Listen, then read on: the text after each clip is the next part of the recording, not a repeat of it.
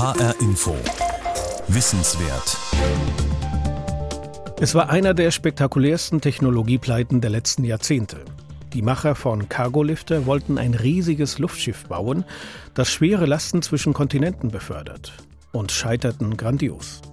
Hunderte von Millionen wurden versenkt. Die ehemalige Werfthalle dient heute als Freizeitpark. Doch die Träume von einem Zeppelin-Revival sind nicht ausgeträumt. Mit einigem Erfolg betreibt die Friedrichshafener Firma Zeppelin NT seit Jahren mehrere Luftschiffe, die Touristen und Wissenschaftler für Rundflüge und für Expeditionen buchen können. Auch die Vision von einem schwebenden Lastesel ist wieder aktuell. 2016 gelang der Jungfernflug des Airlanders, einem britischen Prototyp für ein Luftfrachtschiff. Welche Chancen haben diese Konzepte? Was scheint realistisch? Was ist Utopie? Herzlich willkommen zu Wissenswert. Mein Name ist Pablo Diaz. Frank Grotelüschen nimmt uns jetzt mit in die Welt der fliegenden Zigarren, der Luftschiffe und Zeppeline, in der sich Erstaunliches tut. Der Zeppelin schwebt an seinem Mast wie ein ungeduldiges Tier, zieht und zerrt er an den Befestigungsleinen. Seine Hülle ist 75 Meter lang. Die Kabine hat die Ausmaße eines Kleinbusses. Vorn das Cockpit für die beiden Piloten.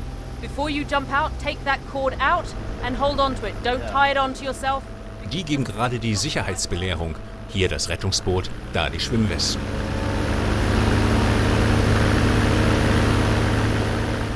Dann wirft das Luftschiff seine Propeller an und hebt sachte ab. Bald schwebt der Zeppelin über der Ostsee. Die Piloten steuern Kurs Nordost Richtung Bornholm. Fritz Günther ist Zeppelin-Pilot, einer der wenigen, die es auf der Welt gibt. Ich wage zu behaupten, ein Luftschiff ordentlich zu starten und zu landen, da gehört schon sehr, sehr, sehr viel Gefühl dazu und ich sage mal, das ist noch richtiges Handwerk, noch eine richtige Kunst. Denn wir müssen uns vorstellen, wir haben eine seitliche Windangriffsfläche, die größer ist als die Segelfläche der Gorch Fork. Die Gorch das langjährige Segelschulschiff der Marine, drei Masten, 2000 Quadratmeter Segelfläche. Luftschiffe schienen lange ein Relikt der Vergangenheit, faszinierend zwar, aber Flugzeugen und Hubschraubern hoffnungslos unterlegen. Doch nun sind sie wieder im Kommen. Die Luftschiffbranche hat eine Renaissance. Luftschiffe haben eben eine gewisse Faszination. Inzwischen achten die Leute die einmaligen Flugeigenschaften eines Luftschiffes. Die Vision Luftschiffe als Lastesel, als Lebensretter, als schwebende Kräne und als Mutterschiffe für Paketdrohnen.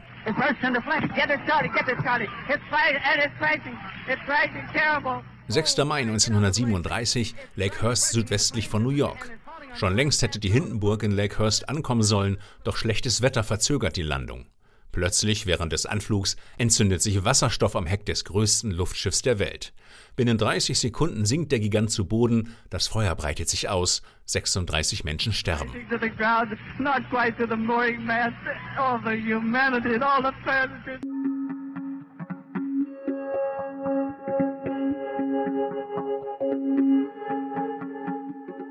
Doch in den 90ern fassten ein paar Enthusiasten einen ehrgeizigen Plan, und zwar in Friedrichshafen am Bodensee. Ein geschichtsträchtiger Ort. Hier hatte Graf Ferdinand von Zeppelin einst die fortschrittlichsten Luftschiffe der Welt gebaut. Die Idee, in Friedrichshafen sollten wieder Zeppeline gebaut werden, und zwar mit innovativer Technik, sagt Thomas Brandt von der Zeppelin Luftschiffttechnik GmbH modernes Schweißen der Verbindungsstellen, Carbonverwendung, Leichtbau, elektronisch gesteuerte Flüge, computergesteuertes Drucksystem. Der Zeppelin NT. NT steht für neue Technik. Entwicklungskosten 70 Millionen Euro. Erstflug 1997. Zulassung für Passagierflüge 2001. Seitdem absolut störungsfreier Betrieb, keinerlei Vorfälle, was wahrscheinlich nie einer geglaubt hätte, jetzt weit über 200.000 Passagiere. Wir haben hier zwei komplett aufgerüstete Luftschiffe drin stehen, sprich die auch komplett einsatzbereit sind. Plus zwischen den beiden Schiffen sehen wir eine Hülle, die gerade für den amerikanischen Export vorbereitet wird. Diese Hülle wird gerade überprüft, Drucktest etc. Im Hangar zeigt Chefpilot Fritz Günther auf seine kleine Flotte. Zwei Luftschiffe hier in Friedrichshafen, das dritte ist für die USA bestimmt, wo bereits zwei Zeppeline NT fliegen, in Diensten der Reifenfirma Goodyear. Unser Luftschiff ist größer als der A380 von der Länge her. Wir sind 75 Meter lang, über 19 Meter hoch. Wir fliegen so im Schnitt mit 7500 Kubikmeter Helium. Die Hülle wird von einem Innenskelett aus Kohlefaser und Aluminium gestützt. Unten hängt die Kabine mit Platz für 15 Passagiere. Vier Propeller treiben das Luftschiff an. Im Schnitt reisen wir mit 60 bis 70 Stundenkilometer gegenüber der Luft, was unser Gerät so wirklich außergewöhnlich macht. Wir können auf der Stelle stehen bleiben. Also wenn die Tanks voll sind und jemand möchte, dass wir 24 Stunden lang über einem Ort stehen, können wir das darstellen. Deutschland von oben, live statt im TV. Das Kerngeschäft des Zeppelin NT. Das können Touristen sein oder auch viele Firmen, die uns inzwischen buchen. Das ist das stetige Geschäft und das ist unser absoluter Fokus. 80 Prozent der Einnahmen kommen aus den Rundflügen. Der Rest Expeditionen für die Wissenschaft. Warum ist der Zeppelin da gut? Weil er eben lange fliegen kann und relativ vibrationsfrei fliegt und damit kann man hervorragend wissenschaftliche Instrumente einsetzen und gut messen. So im Sommer 2016 bei einer Messkampagne über der Ostsee. Von der Luft aus wollen Forscher Meereswirbel aufspüren und präzise vermessen. Zeppelin von Brandl. Ja, hier ist Zeppelin. Wie steht's mit den Sichtbarkeit von unserer Position auf Fivepack? Das Luftschiff schwebt über der offenen See. Pilot Fritz Günther steuert es, ähnlich wie bei einem Computerspiel, mit einem Joystick. Wir haben hier hinten am Luftschiff auch Ruder dran. Also wenn wir den Stick nach links nehmen, dreht das Schiff nach links, nach rechts nach rechts. Wenn wir den nach vorne drücken, geht es runter, geht die Nase runter. Ziehen wir den Stick, würde das Luftschiff steigen, wie ein Flugzeug. Wer einen Zeppelin steuern will, muss eine aufwendige Ausbildung absolvieren. Piloten, die wir ausbilden, die müssen bereits, wenn sie zu uns kommen, einen Berufspilotenschein haben. Und sie müssen auch mindestens 1000 Stunden Berufserfahrung, also Flugerfahrung mitbringen. Und dann dauert es immer noch anderthalb Jahre, ehe wir sie alleine loslassen. Besonders heikel Start und Landung. Wenn wir am Boden sind, müssen wir das Schiff dann auch noch an den Mast verbringen. Da gehört schon viel fliegerisches Gefühl dazu, um das ordentlich in Zusammenarbeit mit der Crew hinzubekommen.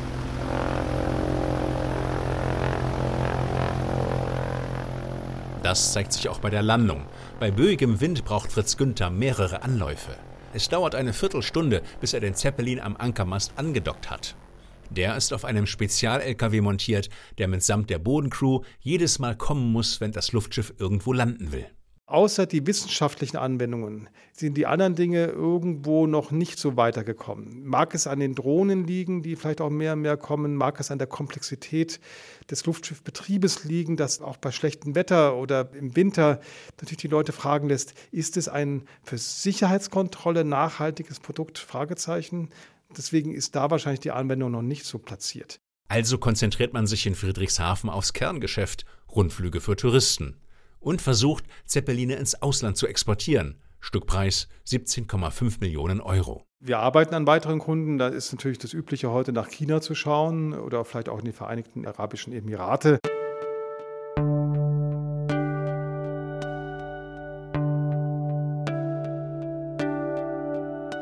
Der Zeppelin NT dient für Rundflüge und wissenschaftliche Expeditionen. Im Prinzip aber könnten Luftschiffe auch für etwas anderes gut sein als fliegende Lastesel und schwebende Kräne. Eine Idee, die schon in den 90er Jahren aufkam und grandios scheiterte. Die Zeit der New Economy und des Aktienbooms. Anleger witterten das große Geschäft und steckten ihr Geld in junge Unternehmen. Eines davon die Cargolifter AG. Die Vision von Karl-Heinrich von Gablenz, ein Zeppelin als Transporter für riesige Maschinenteile. Der sollte mindestens 100 Tonnen heben können oder in der Lage sein, Teile zu transportieren, die länger sind als 25 Meter oder eben höher als 5 Meter. 260 Meter lang, Durchmesser 65 Meter. Das größte Luftschiff der Welt, größer sogar als die Hindenburg. Es sollte Lasten über tausende Kilometer durch die Lüfte befördern. Südlich von Berlin entstand die Werfthalle mit einer Fläche von zehn Fußballfeldern.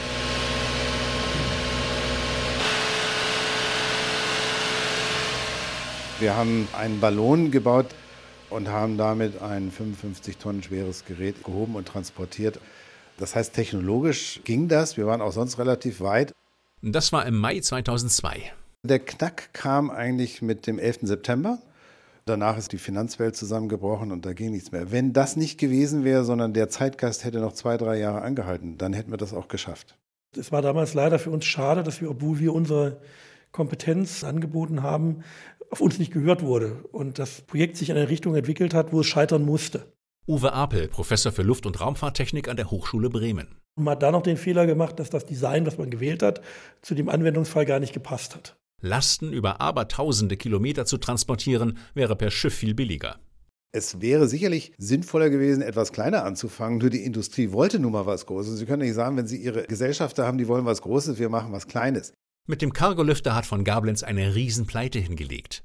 Dennoch machen er und manche Mitstreiter unverzagt weiter. Jetzt bauen wir das von unten nach oben auf, um die Technologie in Ruhe entwickeln zu lassen, zu optimieren. Wir nehmen uns jetzt auch deutlich mehr Zeit, backen ja auch kleinere Brötchen.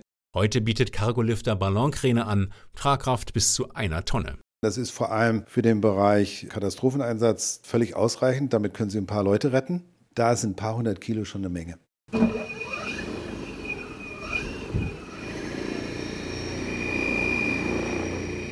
Das Besondere, die Ballons werden von Elektromotoren angetrieben, also emissionsfrei. Die Steuerung läuft ähnlich wie bei einer elektrischen Minidrohne. Lagesensoren und Mikroprozessoren halten die Drohnen immer stabil in der Luft, auch bei Windstößen. Dieselbe Technik soll den Ballon zuverlässig auf seinem Kurs halten.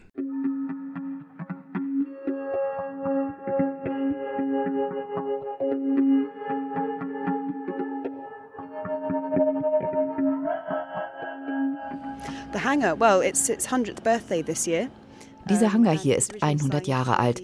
Hier wurde einst die R101 gebaut. 1930 war es das größte Luftschiff der Welt.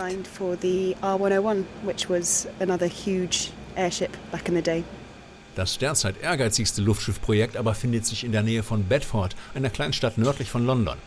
Der Hangar, in dem Philippa Murray steht, ist 250 Meter lang und 50 Meter hoch einst erbaut als Werft für den damals weltgrößten Zeppelin, den R101. Später zweckentfremdet für Fahrschüler und Modellflugmeisterschaften, sogar einige Szenen von Star Wars wurden hier gedreht. Doch nun sind hier die Luftschiffe zurück. So we're standing at the side of the aircraft now. Wir stehen an der Seite des Airlander, die Hülle wurde von einer Firma zusammengeschweißt, die auch die Raumanzüge für die NASA macht. Das Material fühlt sich an wie dünnes Schuhleder und besteht aus drei Schichten. Innen Vectran, fünfmal fester als Stahl. In der Mitte Mylar, damit kein Helium entweicht. Und außen Tedlar, UV-beständig und wasserdicht.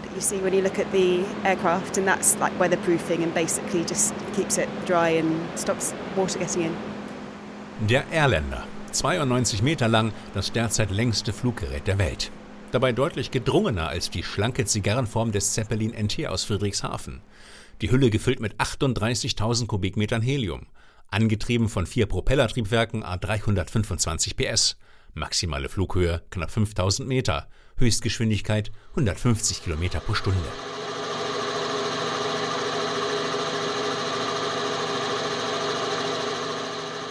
Im letzten Sommer hatte der Airlander seinen Jungfernflug absolviert. Bevor er behutsam wieder aufsetzte, war er eine halbe Stunde um den Flugplatz gekreist. Normalerweise können Luftschiffe nur bei gutem Wetter fliegen. Der Airlander ist schwerer als Luft und löst dieses Problem. Das Konzept von Chris Daniels und seinen Leuten soll die Luftschifffahrt revolutionieren. Der Airlander ist ein Hybrid aus Zeppelin, Flugzeug und Hubschrauber. Wir haben einen Flugzeugflügel mit einem Luftschiff gekreuzt. In Ruhe ist der Hybrid schwerer als Luft und bleibt am Boden. Erst wenn wir uns vorwärts bewegen, erzeugt er ähnlich wie ein Flügel Auftrieb. The aeroplane wing starts helping generate lift.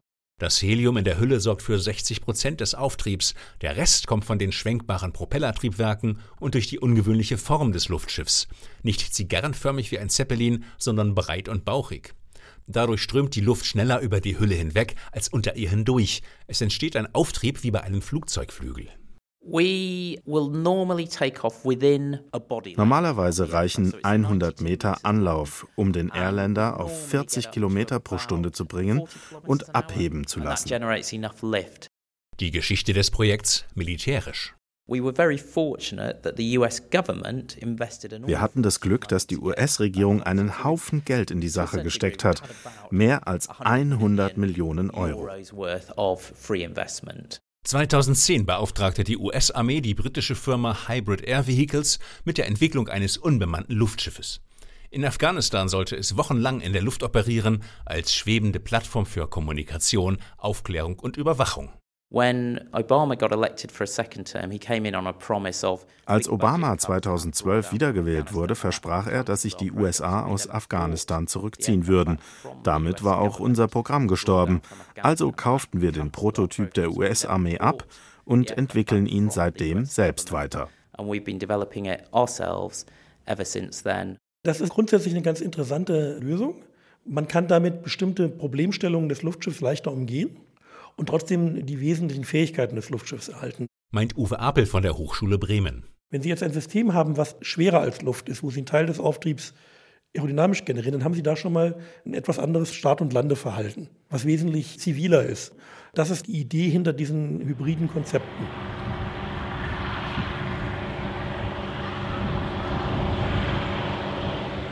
Der Jungfernflug am 17. August glückte, doch schon eine Woche später bei Flug Nummer 2 die erste Panne. The aircraft landed perfectly and then we had a technical issue. Zunächst legte der Airlander eine perfekte Landung hin. Doch es gab ein technisches Problem mit dem Landemast und das Luftschiff musste wieder aufsteigen und zog dabei ein 50 Meter langes Halteseil mit sich. Dadurch musste der Pilot ziemlich schnell wieder nach unten ziehen. Fast wäre ihm das Manöver gelungen. Doch dann kam er mit der Kabine auf dem Boden auf. Oh my God, he's actually just broken it. Yeah, he's just der Pilot blieb unverletzt, der Airlander aber wurde beschädigt und musste monatelang repariert werden. Dabei verpasste man ihm eine Art Airbag. Künftig sollen bei einem drohenden Aufprall zwei Luftsäcke aus der Hülle schießen und die Kabine schützen. Doch kam der Unfall tatsächlich durch eine Verkettung unglücklicher Umstände zustande? Nein, meint Luftschiffexperte Uwe Apel und vermutet einen anderen Grund. Das System ist in Längsrichtung instabil. Gleich beim zweiten Flug ist es mit der Nase auf den Grund aufgeditscht im Landeanflug, weil diese Längsstabilität das Problem bei dem Ding ist. Das Verhältnis von Länge und Breite ungünstig, der Schwerpunkt schlecht gewählt, das Leitwerk falsch dimensioniert. Man kann dieses Problem natürlich durch entsprechenden Einsatz von Rechentechnik und Flugsteuerung beheben. Dann erzeugt man eine künstliche Stabilität. So ein Luftschiff sollte aber eigentlich eigenstabil fliegen. Das sollte eigentlich automatisch sich wieder in die richtige Fluglage bringen. Und das ist an der Stelle kritisch. Vorwürfe, die die Airlander-Macher um Chris Daniels nicht abhalten, an ihr Konzept zu glauben. Mittlerweile läuft der Testflugbetrieb wieder, bislang ohne Komplikationen. The first production aircraft we expect to be about das erste Serienmodell soll 2019 fertig sein. Ab dann hoffen wir, alle paar Monate ein Exemplar ausliefern zu können. Unabhängige, Markt, unabhängige Marktstudien sagen, dass weltweit ein Bedarf von 500 oder 1000 solcher Fluggeräte besteht. Es gibt also einen großen Markt dafür. Die Vorteile gegenüber dem Zeppelin NT, dem Luftschiff aus Friedrichshafen? Ein größeres Hüllenvolumen, dadurch 10 Tonnen Tragkraft statt 2. Maximale Flugdauer 5 Tage statt anderthalb. Und als Hybrid ist der Airlander weniger abhängig von Wind und Wetter. Als erstes werden das die Behörden nutzen. Wir haben zwei Kunden, mit denen die Verhandlungen weit fortgeschritten sind. Beide haben mit staatlichen Aufgaben zu tun. Einer aus dem militärischen Bereich. Wir haben noch mehr Interessenten, aber die wollen erst die nächsten Testflüge abwarten, bevor sie bestellen. Und der Preis nicht gerade ein Schnäppchen. For you, I'll give you a special discounted price today. It's about 40 million dollars. 40 Millionen Dollar soll der Airlander kosten, so viel wie ein Transporthubschrauber oder ein Passagierjet. Dafür seien die Kosten für Treibstoff und Betrieb deutlich geringer. Und die Pläne von Daniels und seinen Leuten reichen noch weiter, denn für einen wirklichen Lastesel ist der Airlander mit seinen 10 Tonnen Tragkraft eigentlich noch zu klein. Der Airlander 50 wird in der Lage sein, 50 Tonnen zu tragen. Er wird noch einmal 30 Meter länger sein als unser jetziges Modell. Und wir denken auch schon an einen Airlander 200 mit einer Tragkraft von 200 Tonnen. And then we also looked at an Airlander 200 carrying 200,000 kilograms.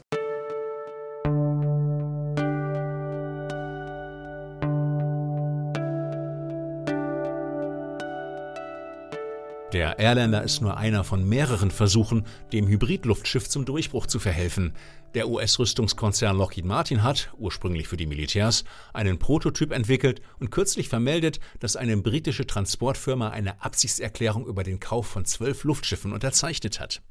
Geplantes Einsatzfeld der Transport von Bauteilen für Ölpipelines in abgelegene Gebiete.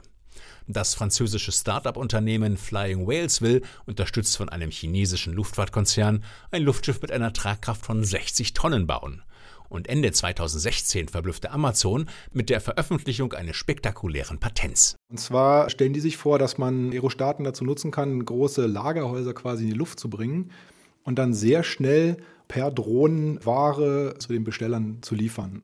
Bislang nur eine Papierstudie, sagt Johannes Hartmann vom Deutschen Zentrum für Luft- und Raumfahrt in Hamburg. Aber das könnte ein Potenzial alleine schon darin beherbergen, dass da eben sehr viel Kapital hintersteckt.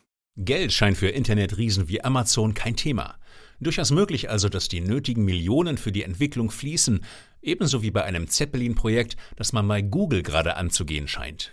Google-Mitbegründer Sergey Brin hat eine der weltgrößten Luftschiffhallen angemietet, womöglich um ein Luftschiff zu bauen, noch größer als die Hindenburg.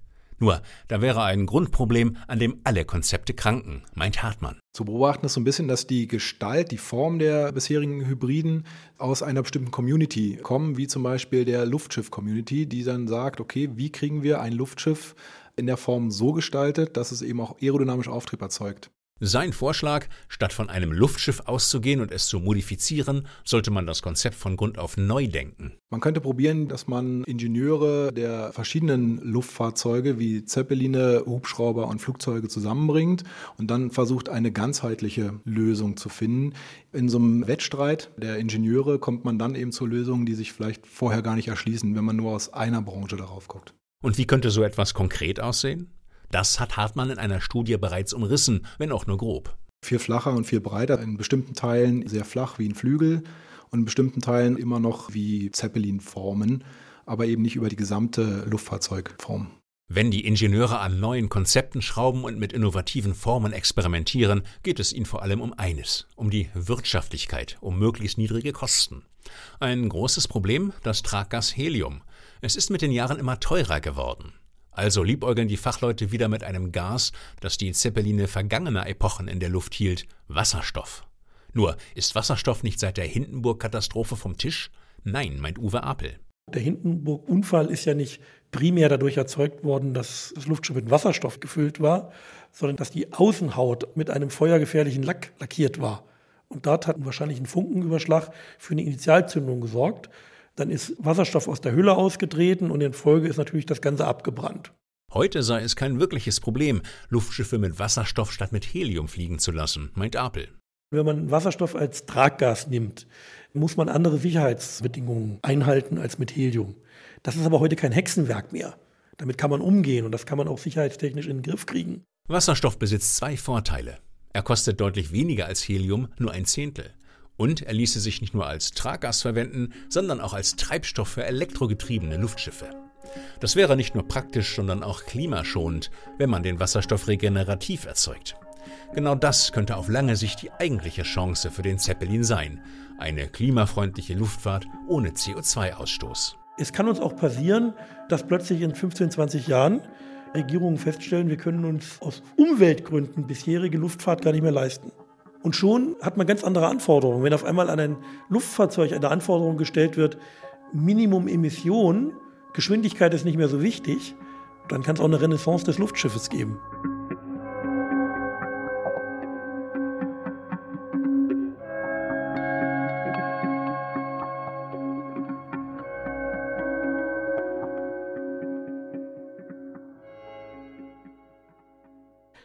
Frank Grotelüschen berichtete über Zeppelin 2.0. Er hat uns auf den neuesten Stand der Luftschifffahrt gebracht. Das war HR Info Wissenswert. Mein Name ist Pablo Diaz. Die Sendung zum Nachhören gibt es auf hrinforadio.de. Dort finden Sie auch den Podcast.